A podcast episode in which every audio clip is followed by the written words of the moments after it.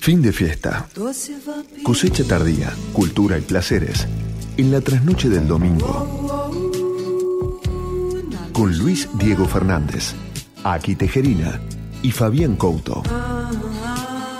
Fin de fiesta 2022. Séptima temporada entre neblinas.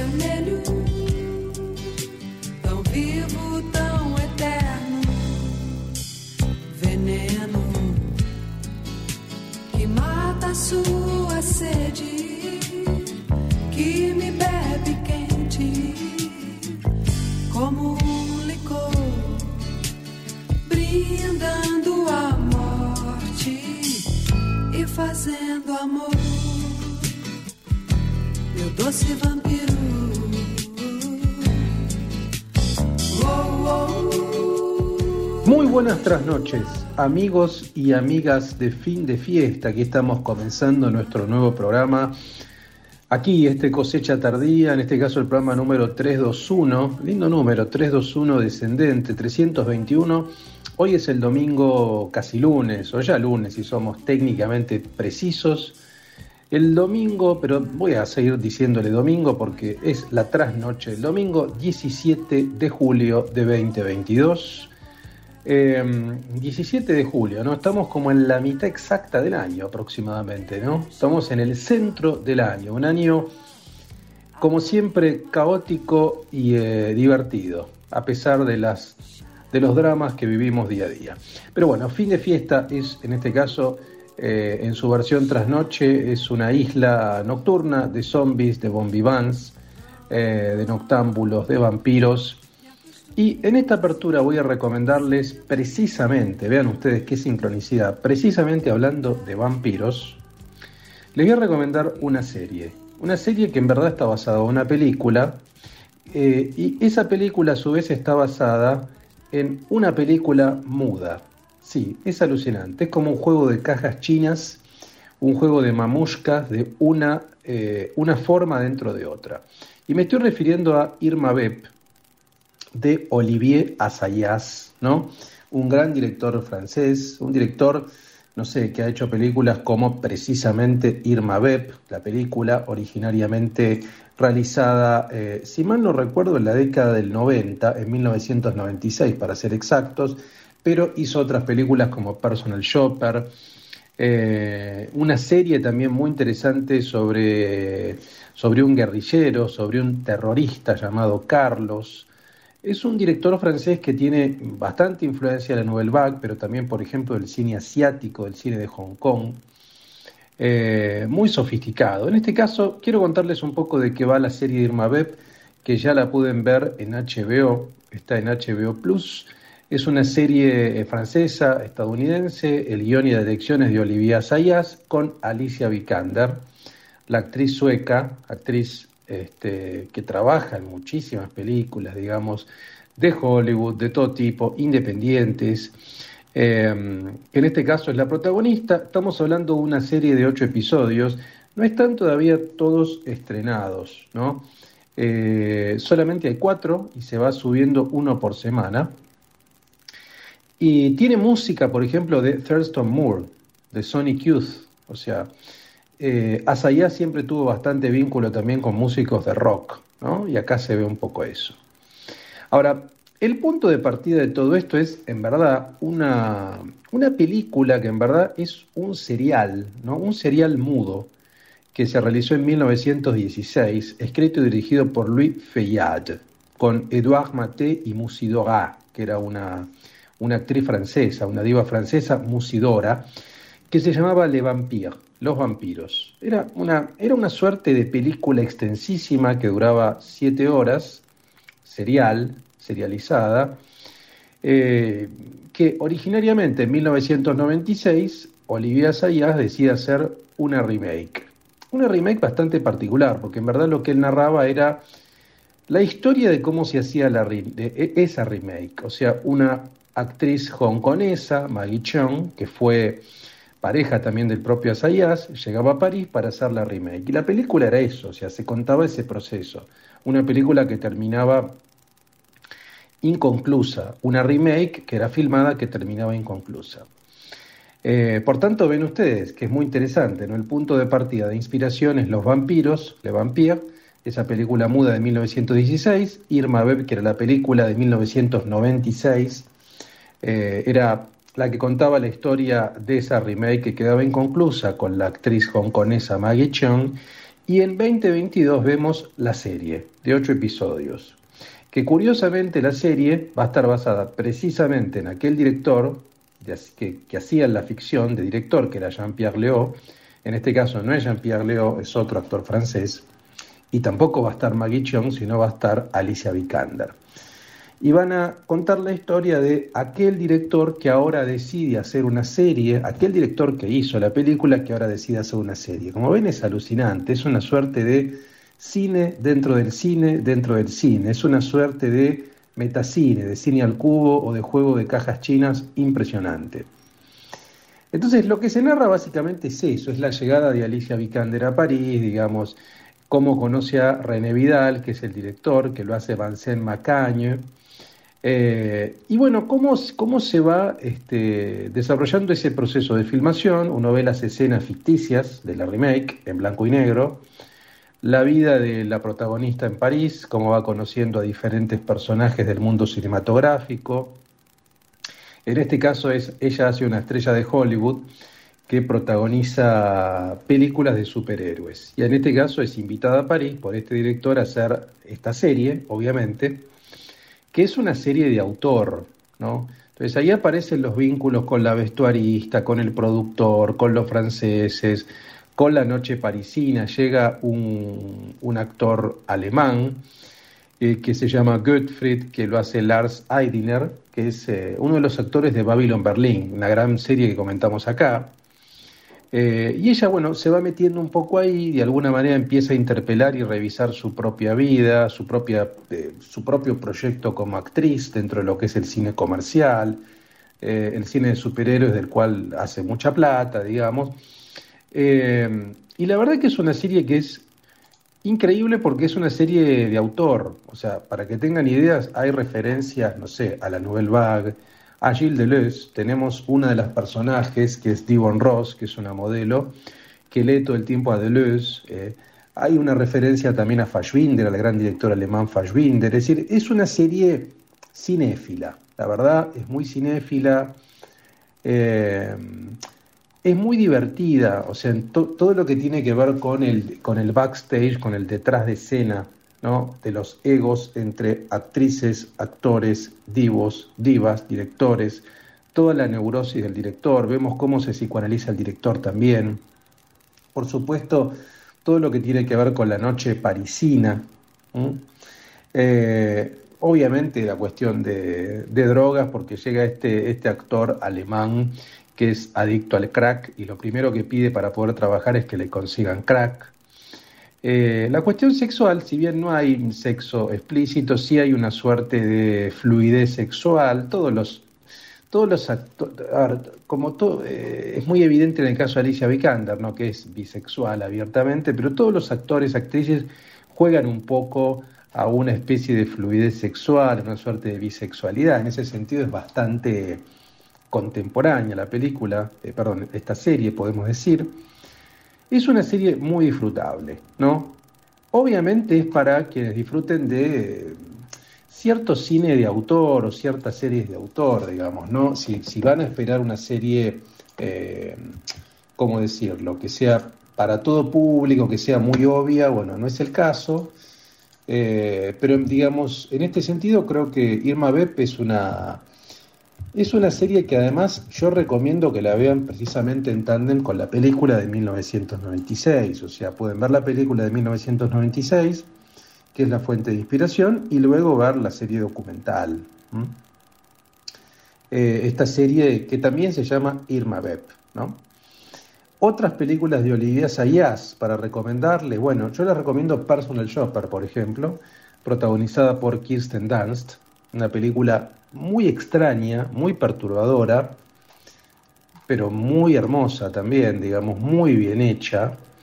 Eh, Y bueno, y obviamente Irma Beb de 1996, que es, es la película con la cual, digamos, con la cual Asayas se instala. Asayas también tiene un libro muy bueno de sus críticas de cine, porque él fue crítico de cine en Calle Cinema durante mucho tiempo, que está editado en la editorial Montermoso, que lo hemos comentado acá en Fin de Fiesta. Es un, a ver, fue uno de los primeros críticos franceses que se interesó en el cine asiático, sobre todo el cine de artes marciales de Hong Kong, de Taiwán, eh, y que también descubrió un poco el boom del cine coreano, digamos, ¿no? Ese cine coreano de autor que explotó en los últimos años. Bueno, él fue uno de los primeros que lo descubrió y que escribió sobre ese tipo de películas. O sea, es una mente muy interesante. Así que yo les recomiendo en este fin de fiesta 321, 321 eh, que vean la serie de Irma Beb, que está en, eh, está en HBO o también seguramente en algún lugar medio extraño, oculto de la web. Esta es mi recomendación en este fin de fiesta cosecha tardía. Además tendremos un tres trips eh, impresionante que nos trae Fabián Couto del nuevo disco de Rammstein, la banda alemana de Till Lindemann. Eh, obviamente Couto nos va a traer novedades enológicas, gastronómicas, seguramente testimonios y obviamente un tracklist curado con su mano maestra. Aquí y su columna urbana, veremos qué vio, qué leyó, dónde paseó, cómo está llevando este año, así que aquí nos trae también su punto de vista, sus anteojos, ¿no? la visión de Aki Tejerina. Por mi parte, en la trasnoche filosófica, en la sección, les voy a hablar de un libro de Ginebra Bompiani, una filósofa italiana, que se llama La otra mitad de Dios, un libro hermosísimo sobre diosas, sobre Eva, sobre eh, el mundo griego, sobre el mundo latino y sobre la mujer en esos territorios. Así que tendremos un gran programa este 321. Los invito, amigos y amigas, a quedarse en este fin de fiesta cosecha tardía. Y lo dejo ahora con Fabián Couto para que les diga musicalmente con qué arranca este fin de fiesta vampirizado.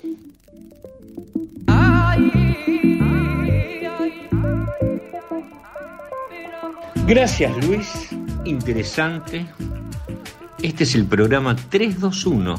Hace mucho que no digo el significado del número. En este caso, los colmillos. Estamos en esto que podríamos definir como un dominlunes. El dominlunes es cuando el domingo empieza a desmaterializarse y el lunes se vuelve una condena. Interesante lo de Irma Web por HBO Plus. Estamos en el 17 de July y un poco en homenaje a lo que Luis ha contado y para arrancar vamos a tener una lista entre algo de dark rock techno. Sí, algo así. Abrimos el 321 de fin de fiesta con Jonathan Bree haciendo You Are So Cool.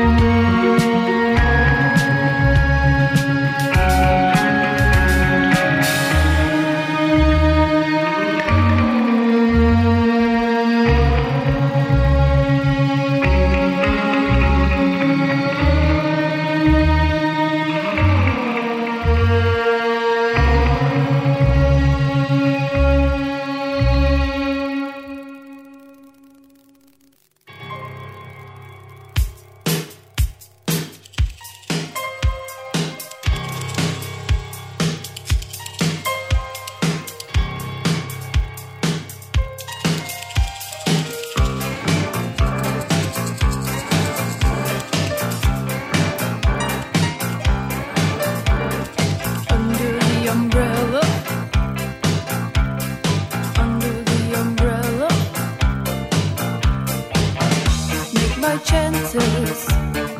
Making leather shoes for children. Found a chewed up plastic toy. Further steps. Found another. Of the same species. Different color. Look distances. I can see the skyline. Then I will not remember if you follow me. Flavor crystal.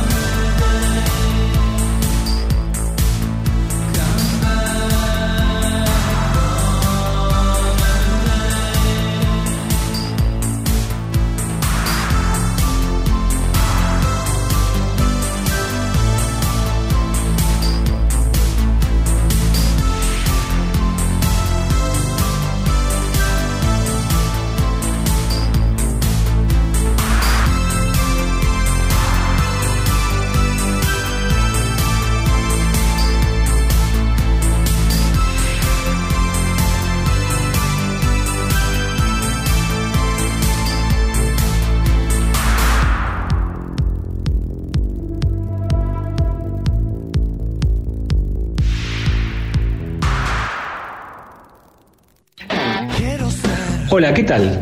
Soy Ezequiel Jacobone y quiero invitarte a escuchar Regiones 1110. Del norte a la Patagonia, de Cuyo al litoral. Todos los sábados por la noche recorremos la magia de nuestro país a través del aire de la 1110. Descubrí junto a nosotros las voces de artistas y músicos de diferentes provincias, historias que inspiran con productores y emprendedores, sabores y platos típicos de cada rincón del país, experiencias contadas en primera persona por viajeros apasionados y hasta los relatos de los argentinos que eligieron vivir en otros países. Regiones 1110. Todos los sábados de 22 a 23 viví las regiones argentinas sin salir de tu casa por la 1110, la radio pública de Buenos Aires. Regiones 1110. Nos une lo que compartimos. Conectate con la ciencia jugando y aprendiendo en familia. El Planetario tiene propuestas para todas las edades, que van desde actividades para armar y colorear hasta podcast de entrevistas y curiosidades astronómicas. Ingresa a las redes del Planetario en Instagram, Facebook, Twitter y Spotify o a www.planetario.buenosaires.gov.ar y descubrí el universo desde casa. De la pandemia a la guerra, del día a la noche. Porque lo bueno es de maceración lenta. Fin de fiesta, cosecha tardía. Un programa de seres nocturnos y crianza en cubas de roble. Fin de fiesta, cultura y placeres para la inmensa minoría.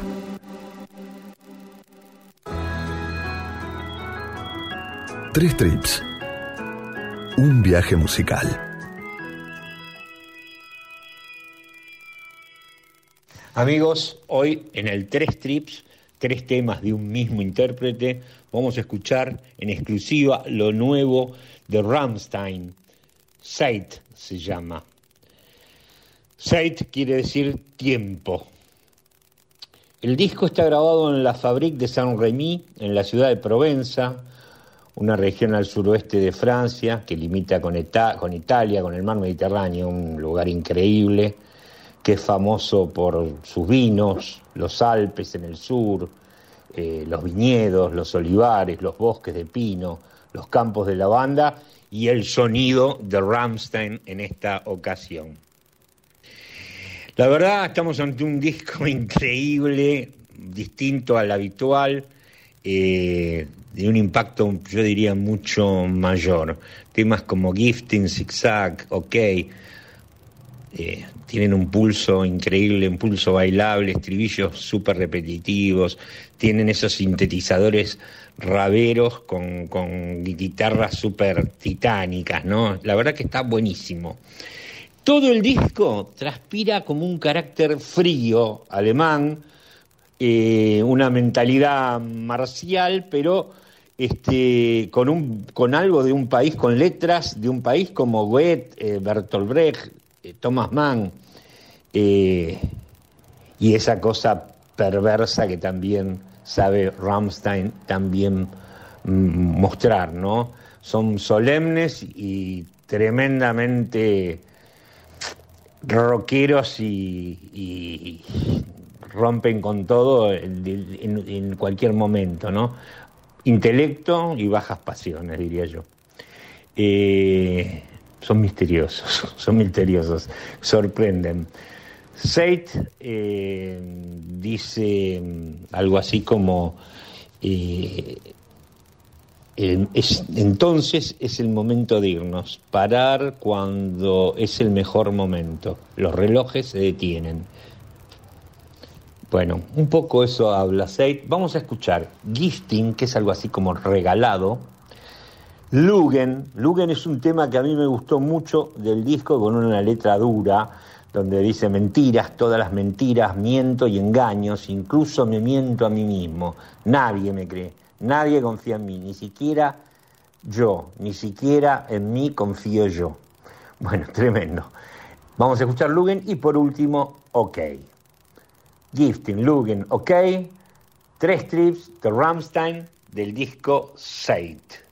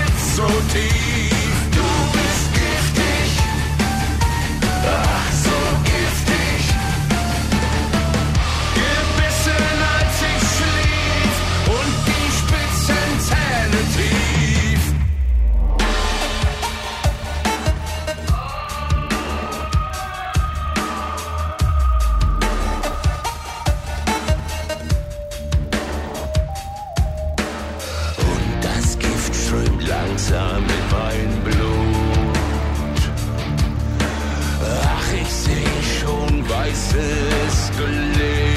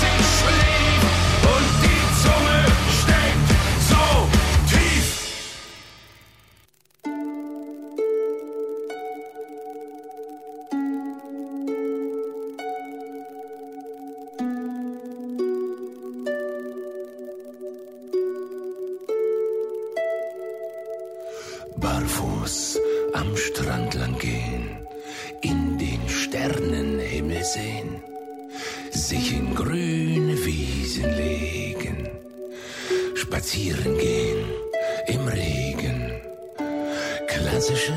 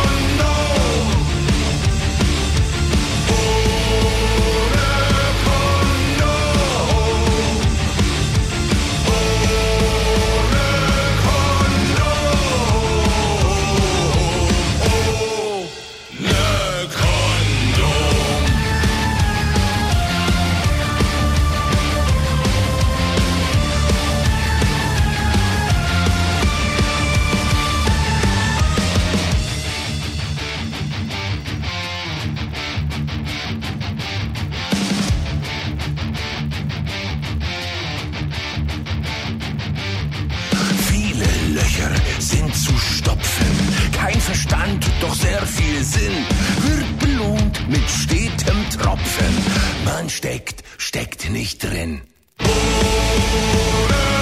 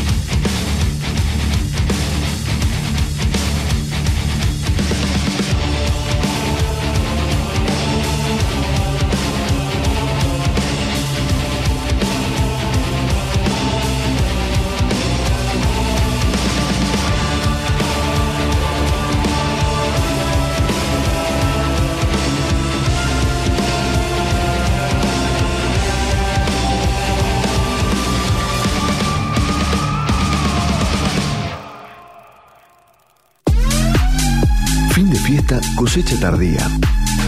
La oscuridad, en la que solo los amantes sobreviven. Tres voces cruzando la trasnoche sin cinturón de seguridad, ni miedo a lo desconocido. Fin de fiesta, séptima temporada. San Francisco, where's your disco? Disco, disco, disco. Existe más de una manera de dar vida. 6.000 argentinos esperan. 40 millones. Podemos ayudarlos.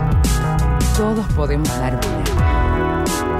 Comunicate al 0800-555-4628 www.incucay.gov.ar Es un mensaje del Ministerio de Salud, Presidencia de la Nación. Comentá, participá, opina, compartí, comunicate, buscanos.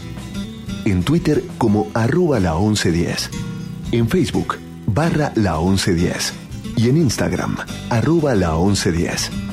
Somos la radio pública de Buenos Aires. Estamos en las redes y te queremos escuchar.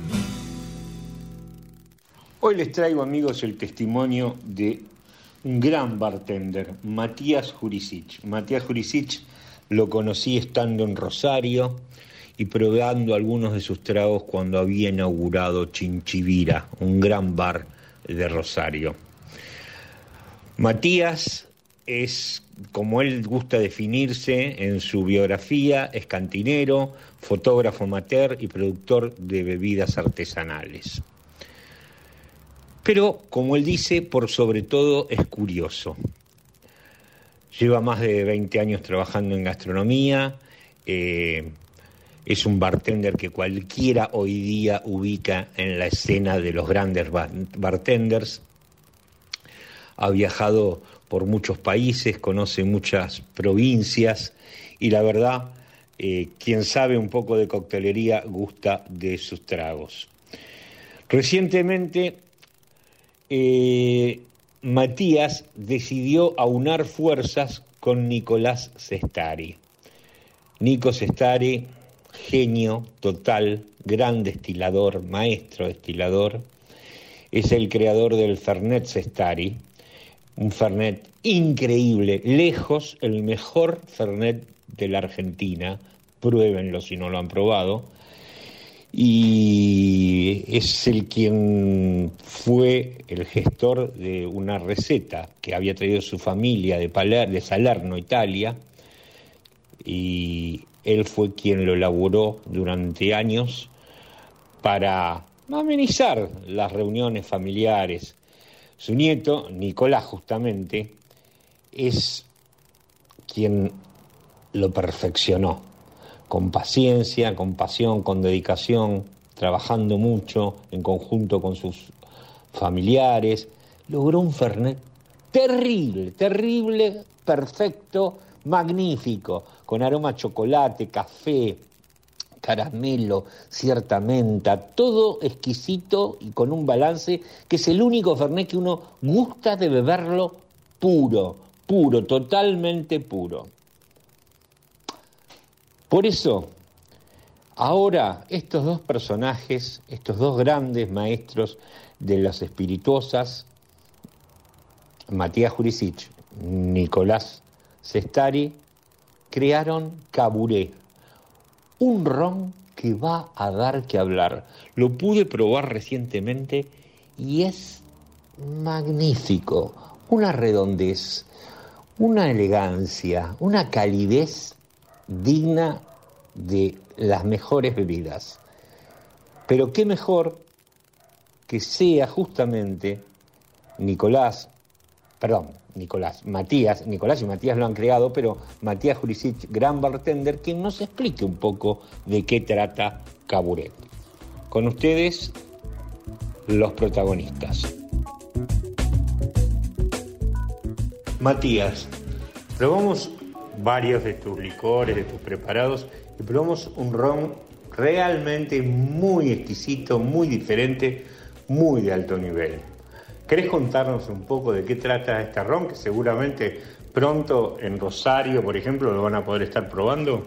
Por supuesto. Bueno, Caburé es un proyecto que tenemos con Nico Sestari, arrancó ahora unos 4 o 5 años atrás. Nico Sestari que tiene uno de los, el mejor, diría el mejor Fernet que he probado en la Argentina. No tengo ninguna duda de eso y de hecho hace, hace años que, que, lo consumo y que, que también lo difundo. Eh, bueno, con él arrancamos un proyecto que era el tema de la destilación, particularmente de la melaza de caña de azúcar, en este caso tucumana, que es la, la que nosotros conseguimos en, en nuestras tierras.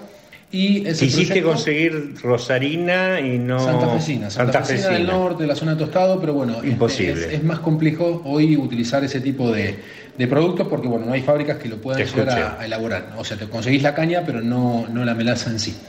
Eh, bueno, arrancó, digamos, la, el, como un producto de prueba, como hay varios, digamos, que, que tienen ICO y algunos también que nosotros participamos. Y en este particularmente nos gustó la idea del proyecto, en eso eh, la idea fue empezar a utilizar barricas que tuvieron anteriormente Fernet Sestari. Un paso por Fernet, las barricas. Claro, exactamente. Que algo aporta eso, ¿no? Está evidente que hay un aporte que tiene, que viene por el Fernet, ¿no? Viene por ahí, tiene sus notitas, se nota un poco en el producto, hay notas como, por ejemplo, la vainilla habitual de un, de un ron, acá se va a una especie de cacao semiamargo, eh, notas que, digamos, la, la, presencia de las hierbas hace que se hace un combo, un buque que vaya a un perfil aromático que sea diferente al es que es habitual y era un poco la, la cuestión. Después, este, con el tiempo fuimos, este, bueno, fuimos no, Nico siguió destilando, yo participé en el proceso de, de, de, la cata de cada una de las barricas para el posterior blendeo en un sistema que hemos elaborado. ¿Te llevó mucho tiempo el blendeo? Eh, toda una noche completa, bien, por supuesto con espíritu, porque bien. había que, digamos, este, estar eh, sí. conscientes para poder hacer la mezcla final.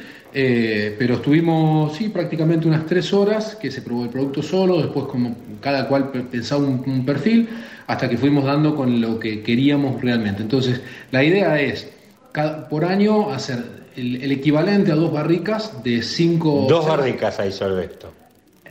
O sea, barricas hay más, ¿no? Son seis que están llenas, pero digamos, después hacemos un blend de esas seis Y barricas. quedan dos. En un, claro, en, un equivalente a dos, o sea, son alrededor de 550 litros, que eso sí es, es el blend final que se termina este, envasando. Ahora, esas barricas se siguen utilizando para próximas partidas. Claro, sí, sí. El objetivo en sí es, una vez por año, sentarnos, catar las seis barricas y hacer una fotografía de lo que nos parece la mejor expresión de Cerrón en ese momento. Y bueno, lo que estamos presentando hoy es el blend. Tiene una redondez increíble en boca, increíble. Y bueno, hay mucho sabor, muy, muy, muy, muy elegante, muy diferente, ¿no? También identificable. O- ojalá O sea, que no hay un ron acá, creo, en Argentina a ese nivel. Y comparándolo con los grandes ron, la verdad que está espectacular, realmente rico, realmente rico. No, no, no me comparo con una cuestión simple de, de admiración a, que- a aquellos que trabajan muy bien en, en la industria, eh, pero creo que lo que nosotros buscamos es un producto que sea diferencial, que tenga nuestra personalidad, que tenga la firma de Nico, la firma mía personal y sobre todo que nos represente. Eh, ¿Dónde va a poder conseguirse este ron? Seguramente minotecas, minotecas que quieran un producto que sea diferencial y bueno, por supuesto que en, lo- en los portales eh, online de, de Nico y mío personalmente, que se pueden hacer, digamos, la adquisición directa de fábrica. Caburé se llama, aclarémoslo porque no lo dijimos hablando al principio. ¿Y por qué caburé?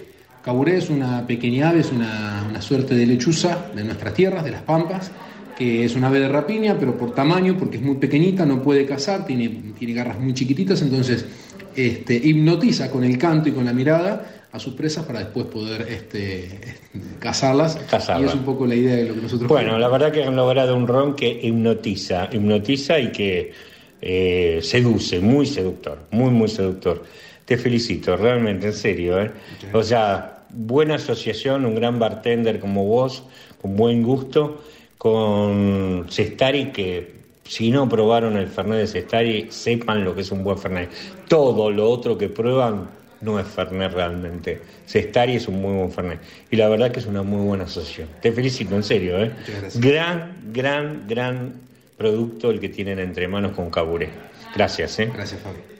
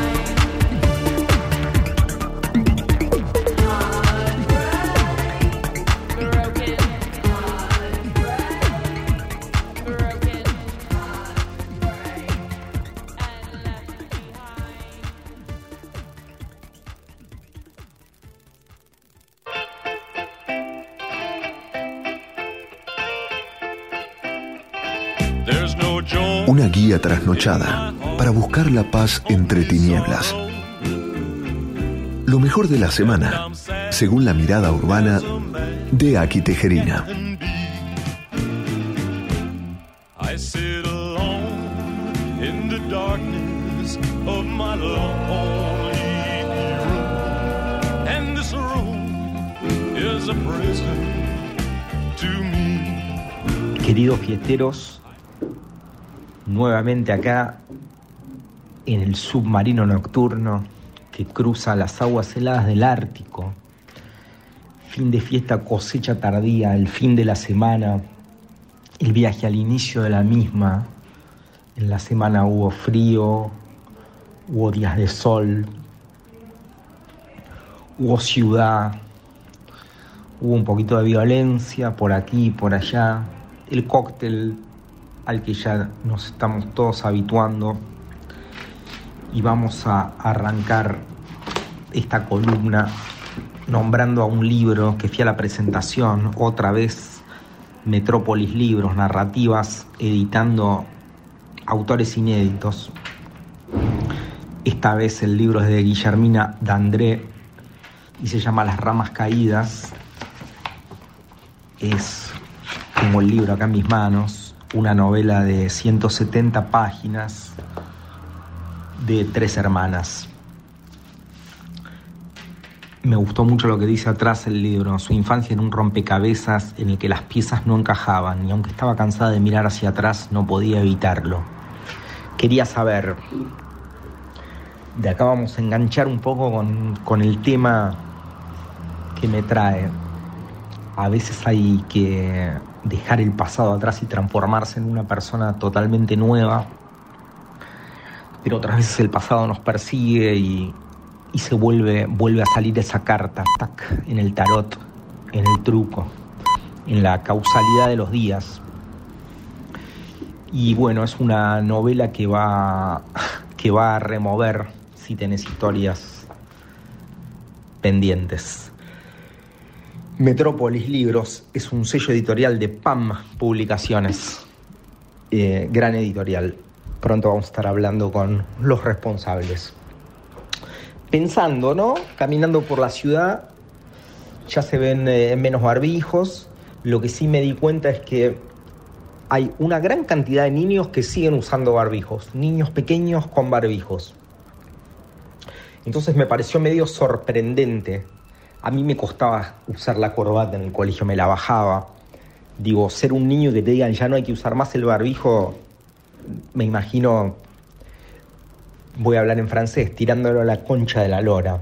Pero bueno, la, la, verdad es que noté que hay un montón de niños que, están, que siguen usando barbijo.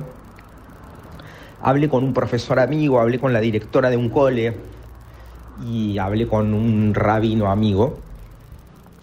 Los chicos se acostumbraron a no tener cara, muchos tienen vergüenza de sus caras, les cuesta trabajar en equipo. Ahí están, con como que la herramienta que era para salvarles la vida ahora les está impidiendo el, el, vuelo. Entonces, volviendo un poco al libro, cuando uno tiene que ir para atrás para poder desarmar, para poder avanzar, esta parte realmente hay que hacerla como, como sociedad y entre todos, ¿no? De, ir para atrás para avanzar y explicar, esto ya terminó esto ya fue, la parte del barbijo, etcétera, etcétera. Después puede llegar a caer otro cisne negro. Pero bueno, eh, como siempre, preguntas, preguntas, preguntas y preguntas. Las respuestas te las debo y ahora estoy buscando, porque les voy a, leer una poesía que hay adentro de un libro que todavía no está editado y ya nos está volviendo locos a todos. Ahí va. Llega el loco Carl y vomita todo por ahí, sus restos de salchicha, de remolacha y de bebida.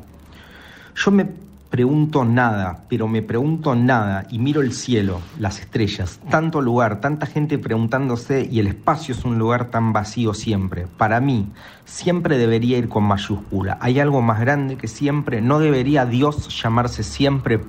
Ya no leo libros, ya no compro discursos. Busco ese atardecer eterno en la velocidad del viento en la cara que me devuelve la moto. Busco naciones en estaciones de servicio que me den aire, que me den nafta los divorcios, las aguas que se dividen, los vientos que chocan, las casadas que se enamoran. ¿Hay acaso una definición más precisa de la vida que esa? ¿La división constante nos define, nos multiplica? ¿Dónde estás? Bueno, ahí está. Un poquito de poesía, un poquito de libros. El otro día estaba leyendo ahí Twitter y no sé quién le pregunta a, otra persona cómo se llevaba con, que la. Con, cuando te insultan en Twitter, cuando te peleas, ya sabemos que de las redes sociales Twitter es lo más parecido a una pelea en un bar. Vos podés estar sentado en la barra hablando con alguien que te gusta y de golpe el, el cantinero te envenenó, te comes un botellazo, vas al baño y te encaran de otro lado. Nunca sabes de dónde viene. Pero bueno, hasta que alguien dijo, pero mirá, si yo me voy a enojar por combinaciones de letras que aparecen en mi teléfono. Entonces estaba pensando un poco también el poder que cuando una circunstancia, cuando una persona, cuando algo nuestro nos enoja, nos irrita, nos paraliza en un lugar, cuando algo nos enoja, eso nos domina. Entonces acá viene la propuesta para entrar al lunes en un modo fin de fiesta cosecha tardía. Lo que te pido es un trago más, una canción suave, abrí la ventana, encendé lo que tengas que encender, pero que tenga que ver con el fuego que quema tu vida. Oh, uh. Buena semana, abrazo desde el corazón, eterno resplandor de una mente con recuerdos.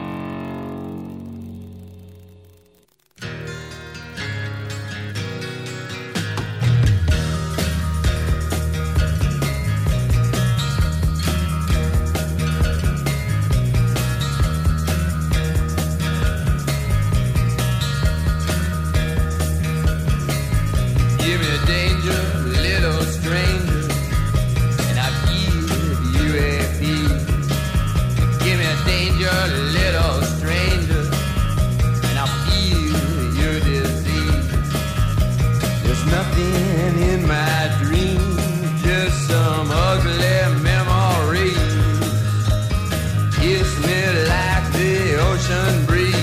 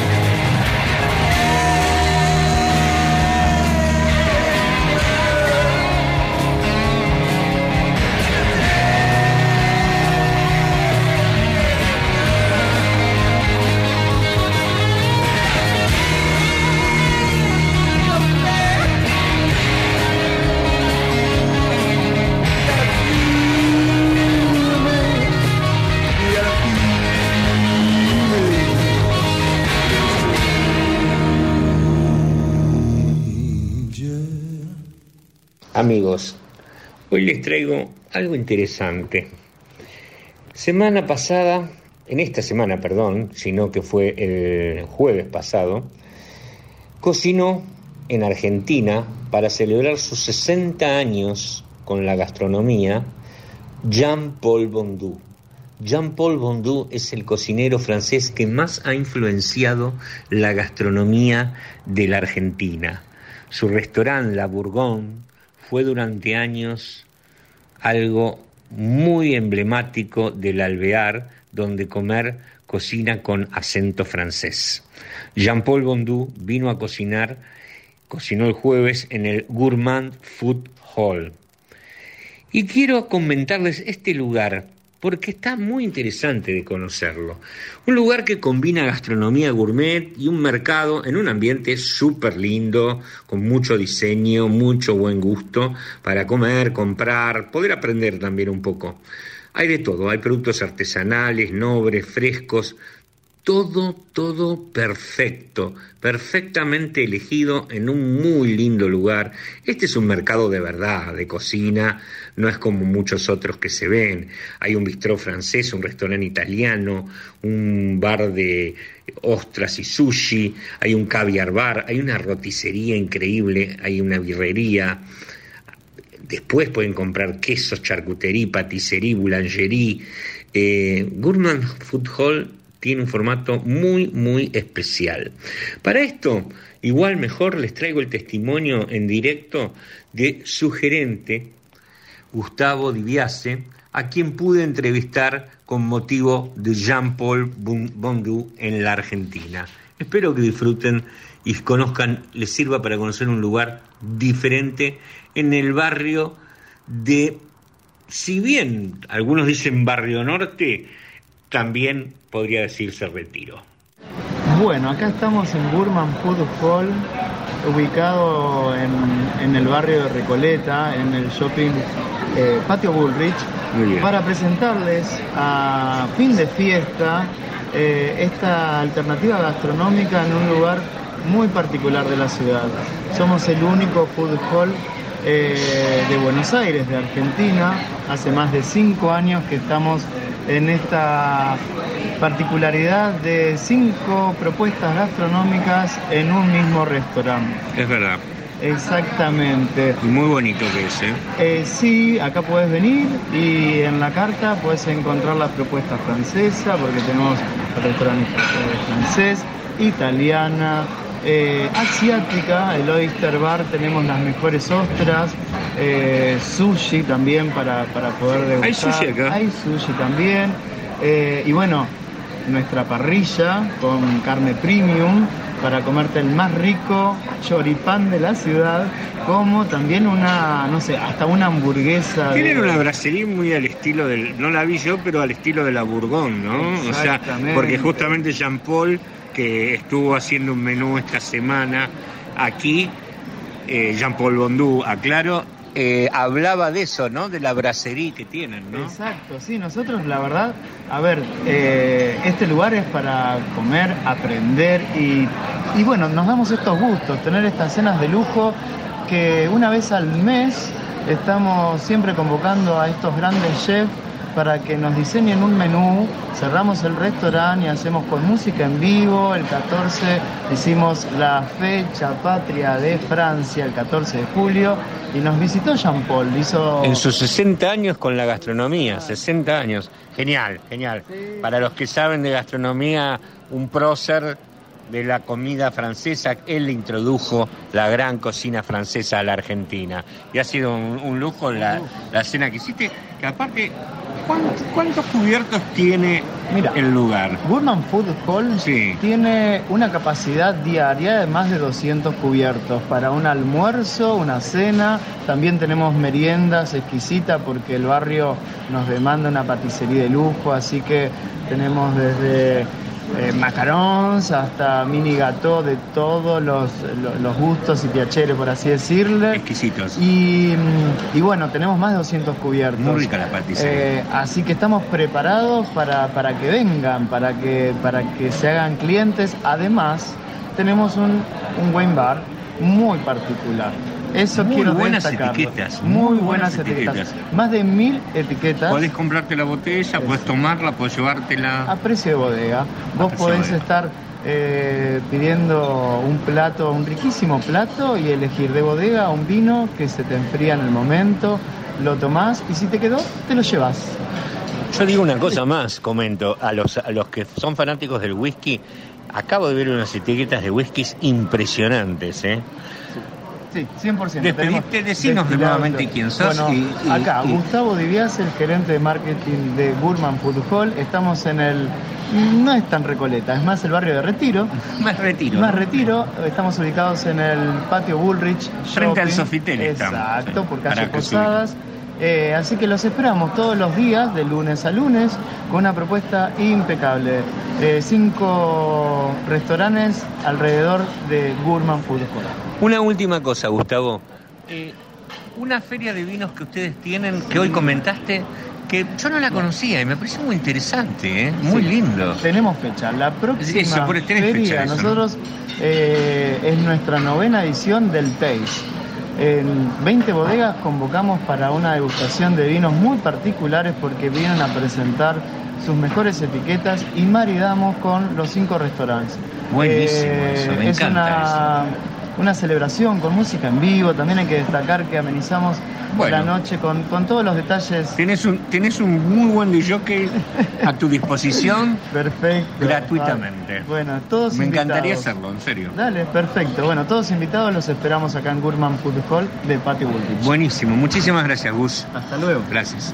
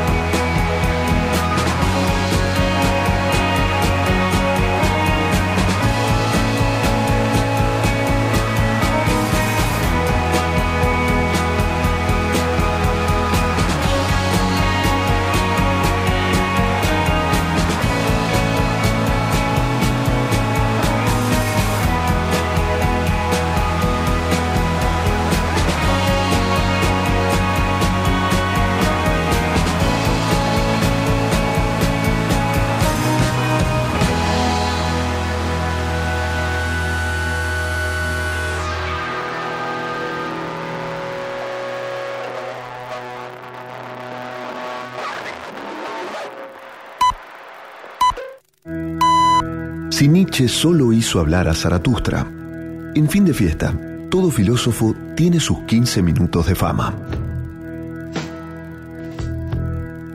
Trasnoche filosófica, entre destilados y habanos.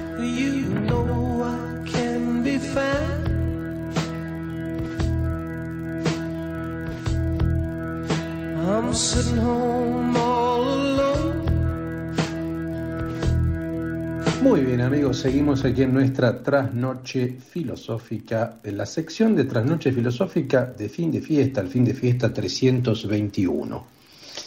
Ahora voy a hablarles de un libro y de una pensadora, de una filósofa italiana muy interesante, sumamente interesante. Me estoy refiriendo a Ginebra Bompiani o Ginebra Bompiani, que es una ensayista, traductora italiana que nació en Milán en 1939 eh, y que publicó este libro eh, editado en la Argentina por Adriana Hidalgo Editor, una editorial eh, bellísima que tiene un gran catálogo, que se llama La otra mitad de Dios, una indagación sobre el imaginario humano.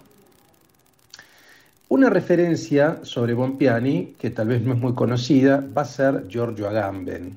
Ella, tengo entendida que sigue siendo la mujer de Giorgio Agamben, o fue la esposa de Giorgio Agamben, el gran filósofo italiano, a quien hemos comentado acá en Fin de Fiesta, comentamos muchos de sus libros, por ejemplo, su último libro sobre, eh, sobre la epidemia, epidemia y política y las medidas disciplinarias de los gobiernos, y cómo Agamben en soledad se alzó contra esas medidas de tipo disciplinario, de confinamiento.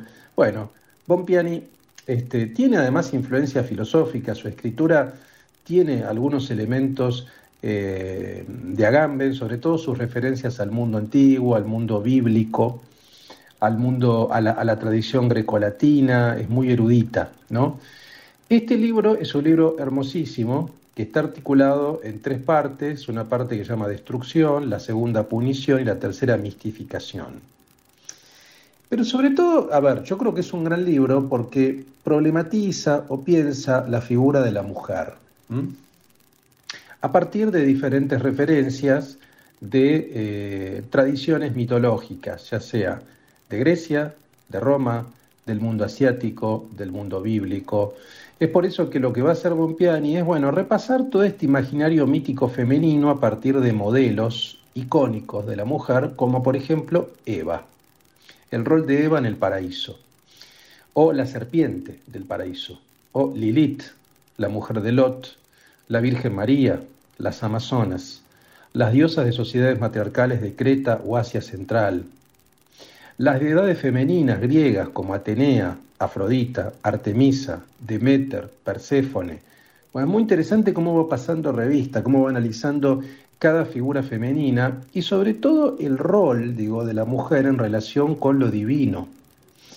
Y esto es algo que se ve mucho desde, obviamente, el libro del Génesis bíblico, ¿no? O sea, cómo hay todo un pasaje donde Bompiani analiza con bastante detalle el rol que tuvo Eva en relación con Dios y con la historia humana. O sea, en algún sentido podemos pensar con Bompiani que Eva es la que inventa la historia humana, porque, a ver, en el plano del mundo del paraíso, el hombre y la mujer eran inmortales, eh, vivían en felicidad, pero había un fruto prohibido. Ese fruto prohibido precisamente estaba ahí para tentarlos, digo, siempre y cuando ellos no se tentaran, bueno, vivían eh, para siempre. Ahora, efectivamente, eh, según digamos lo que nos narra el libro del Génesis de la Biblia, quien rompe esa, quien quiebra esa, quien, quien, quien transgrede esa, esa normativa fue la mujer. Entonces, indudablemente desde el origen hay una suerte de visión de castigo, o sea, porque la mujer debe ser castigada porque transgredió la normativa divina, ¿no? no le hizo caso, hay una desobediencia, hay un acto de desobediencia con respecto a Dios. Y eso determina también cierta mirada de castigo, de punición, misógina también, que aparece en la tradición este, judio-cristiana, indudablemente. Pero por otra parte también vemos que la mujer, precisamente porque tiene esta, esta actitud, es autónoma. Al desobedecer, es rebelde, es autónoma, crea la historia humana y nos hace finitos, nos hace corruptibles. O sea, sin la corruptibilidad, sin la finitud, no hay historia humana. Por lo tanto, debemos la existencia de la historia humana a la mujer. Porque el hombre era mucho más pasivo y se quedaba en un rol de acatar lo que se le marcaba, ¿no? Es muy interesante cómo, sobre todo en la tercera parte, este es un caso que ella analiza, analiza, por ejemplo, Bompiani también las sociedades matriarcales o ginecocráticas, a partir de un tratado que se llama Das Mutterrecht de Johann Bachofen, ¿no? lo que es el derecho de las mujeres. Y también es muy interesante por qué esas sociedades matriarcales no son tan conocidas. Y ustedes saben por qué. Bueno, según Bompiani, porque las sociedades matriarcales del Neolítico, en primer lugar, no eran guerreras, o sea, no eran violentas, no usaban armas, por lo tanto no conquistaban, por lo tanto al no conquistar, no imponían su lengua a otros pueblos, ¿se entiende? Entonces quedaban más aisladas. Y tampoco utilizaban la escritura demasiado. Entonces eran sociedades orales, hacían poco uso de la escritura, no conquistaban, no tenían necesidad de gobernar poblaciones y de imponerse a otras poblaciones, por lo tanto, esa es una de las razones por las cuales hay cierta ignorancia sobre ellas. Lo que va a hacer Bompiani es de alguna manera recuperar, eh, recuperar esas tradiciones matrilineales, matriarcales, como le llama, que son este, interesantísimas, digamos, ¿no? y que están profundamente olvidadas.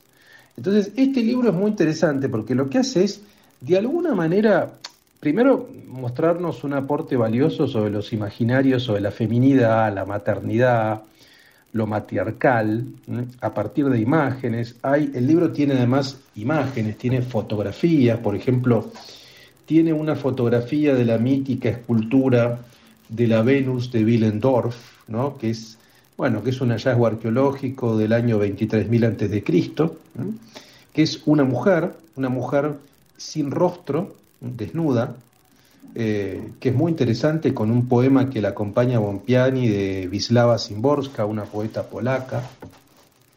La verdad que el libro es hermoso, obviamente que yo creo que a las mujeres les va a interesar particularmente, porque eh, es una perspectiva sobre el imaginario femenino, pero también a los hombres nos interesa sobre todo para desasnarnos, o sea, para realmente descubrir todo este imaginario, toda esta cuestión mitológica que no conocemos tan en detalle. Entonces, como siempre hacemos, eh, les voy a leer aunque sea dos pasajes del libro, para que vean cómo escribe Bompiani, para que vean cuál es su estilo, cuál es su estética, a ver si las cautiva. Yo creo que eh, es una autora que, por supuesto que ya tiene sus años, ¿no?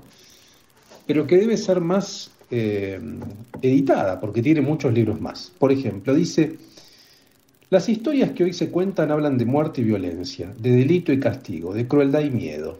Este es el precio del cosmos masculino, dejando eh, las orillas por mil naufragios, dejado, perdón, las orillas por mil naufragios. Y lo femenino, en su carrera hacia lo masculino, ha hecho suya la gran mistificación, la caricatura con la cual en los últimos siglos la mujer ha intentado sustituir la esclavitud, que todavía la dejaba segregada pero intacta. Hoy el hombre y la mujer son como dos trenes que corren uno hacia el otro, cada cual en sus vías, y en el momento del encuentro se desplazan uno hacia aquello que cree que es lo masculino y el otro hacia aquello que cree que es lo femenino. Y es un encuentro fallido. Otro pasaje, ven, que escribe muy bellamente, ¿no? Dice, para mí, no, vamos a ir un poco más arriba. Dice, y puesto que prefiero las historias a los arquetipos, prefiero también las metáforas antes que los símbolos.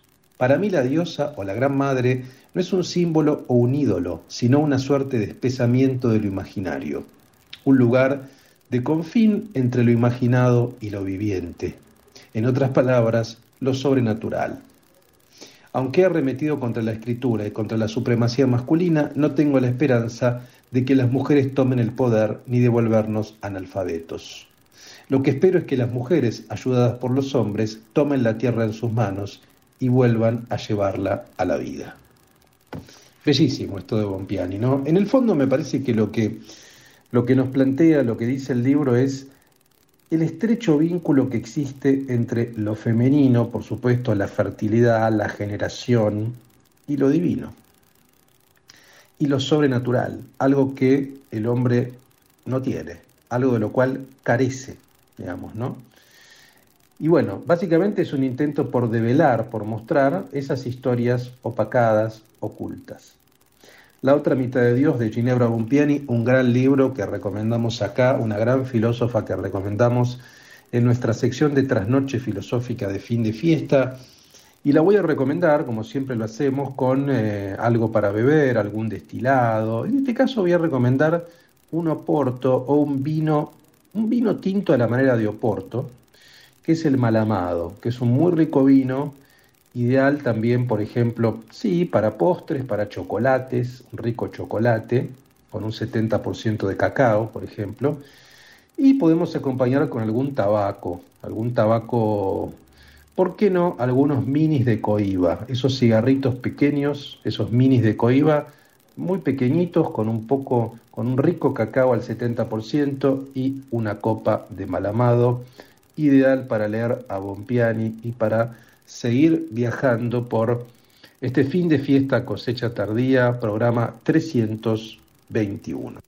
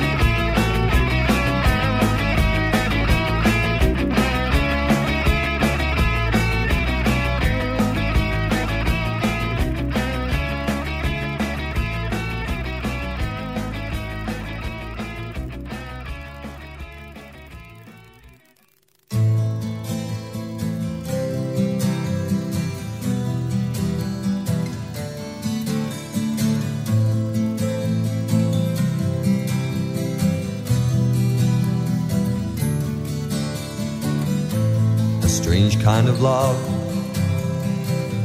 a strange kind of feeling swims through your eyes. And like the doors to a wide, vast dominion,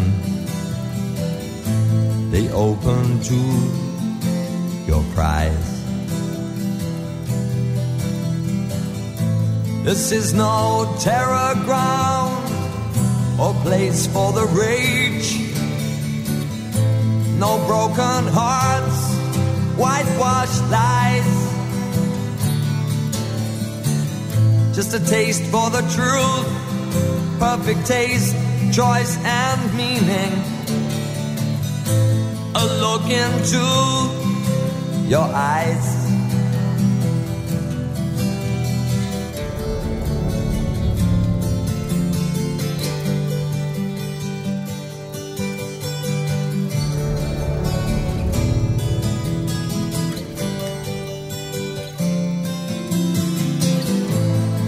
Blind to the gemstone, alone. A smile from a frown circles round.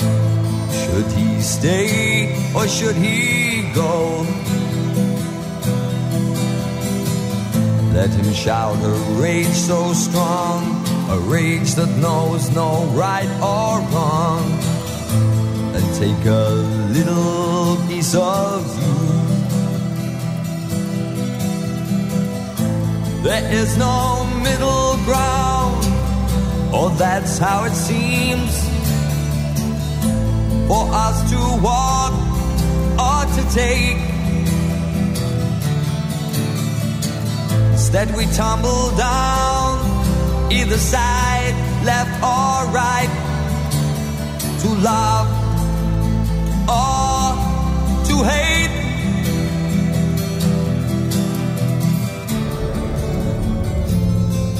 Amigos, va promediando la noche, los vampiros culturales apagan, cierran la cripta y se aprestan a un sueño con... Comentá, participá, opina, compartí, comunicate, buscanos.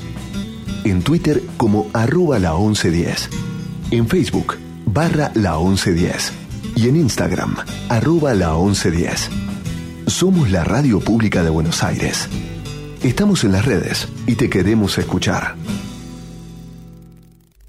Existe más de una manera de dar vida. 6.000 argentinos esperan. 40 millones. Podemos ayudarlos. Todos podemos dar vida. Comunicate al 0800-555-4628 www.incucay.gov.ar Es un mensaje del Ministerio de Salud, Presidencia de la Nación. Prevengamos el coronavirus, una enfermedad que se transmite a través de gotas de estornudos y tos y del contacto con manos a ojos, boca y nariz. Para saber sobre síntomas y métodos de prevención, entra a buenosaires.gov.ar barra coronavirus. Entre todos podemos prevenir el coronavirus. Buenos Aires Ciudad. Vamos, Buenos Aires. Claro, mi amor, vamos. ¿Falta mucho? No, es ahí cruzando. Mamá, quiero ir a los juegos. Dale, pero dame la manito para cruzar.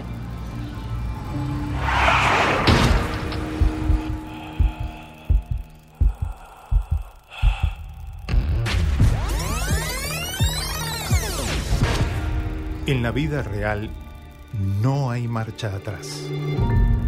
Dale al peatón su prioridad, en especial en esquinas y sendas peatonales.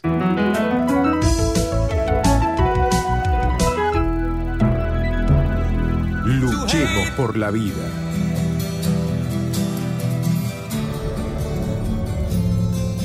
Amigos, va promediando la noche, los vampiros culturales apagan, cierran la cripta y se aprestan a un sueño conciliador. Escuchamos hoy en el programa 321 de fin de fiesta a Jonathan Bree en el comienzo haciendo You Are So Cool. Flavor Crystals, Suburban Lounge. 6 June Back for a Day. En el Tres Trips escuchamos lo nuevo de Rammstein, la banda alemana. El disco se llama Seit. Los temas Gifting, Lugen y Oka. Luego Adult haciendo Heartbreak. Anika, No One's There. Mace Star, God's Highway. Iggy Pop, un clásico. Gimme Danger, Little Stranger. Siouxsie, The Passenger. Agarofobia, Deer Hunter. Perkele, When You Are Dead. Esto que escuchan a mis espaldas es Peter Murphy, el viejo vampiro, haciendo Strange Kind of Love. Un programa de dark rock, un poco el que hice hoy para ustedes. Mi nombre es Fabián Couto. Junto a Luis Diego y a Aki hacemos fin de fiesta, cosecha tardía, octava temporada. Gracias a nuestra productora Graciela, a nuestra operadora Cecilia, a Guille Banti en la edición y a todos en esta radio los que hacen posible fin de fiesta en este horario noctámbulo. Volveremos a encontrarnos el domingo lunes de la semana que viene. Tengan ustedes una muy linda semana.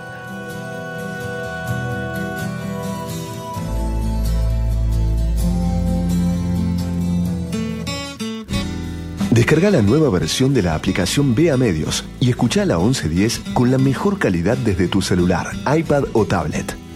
Para no perderte un segundo de todo lo que la radio de la ciudad tiene para ofrecerte, Vea Medios, la aplicación que te acerca a los medios públicos de Buenos Aires, estés donde estés.